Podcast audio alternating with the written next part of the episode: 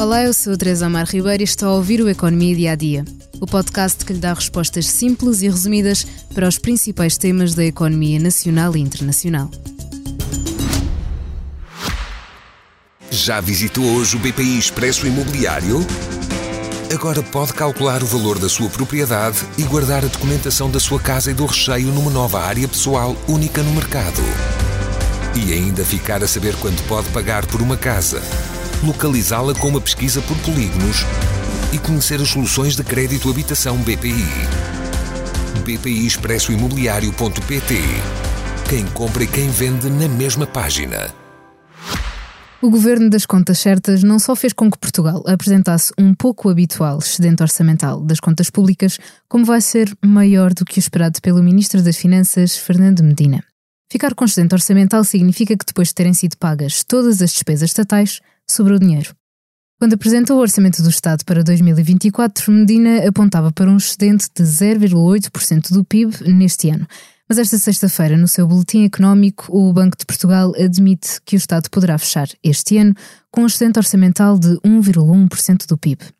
Em conferência de imprensa no Museu do Dinheiro, Mário Centeno, o governador do Banco de Portugal, disse que era preciso cautela na utilização dos excedentes. Ora, para se perceber a folga orçamental conseguida, que também teve muita ajuda da escalada da inflação, vale a pena recordar que o orçamento do Estado para 2023 apontava para um déficit de 0,9%. E como já dissemos, o Banco de Portugal aposta num excedente de 1,1%.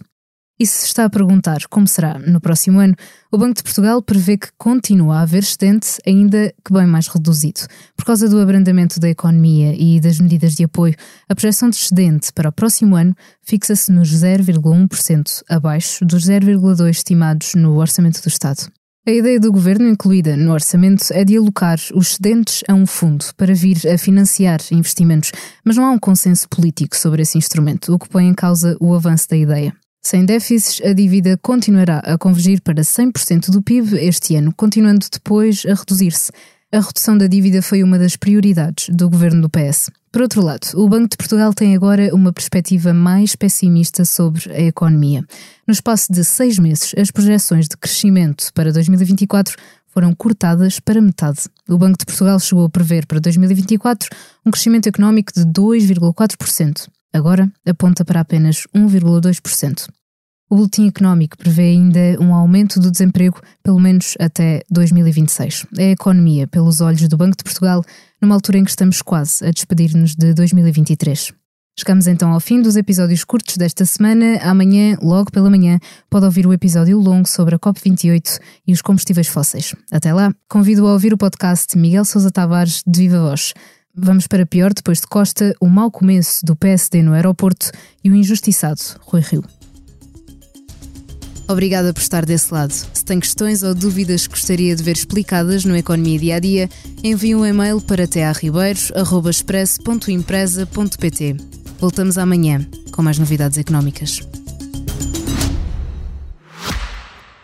Já visitou hoje o BPI Expresso Imobiliário?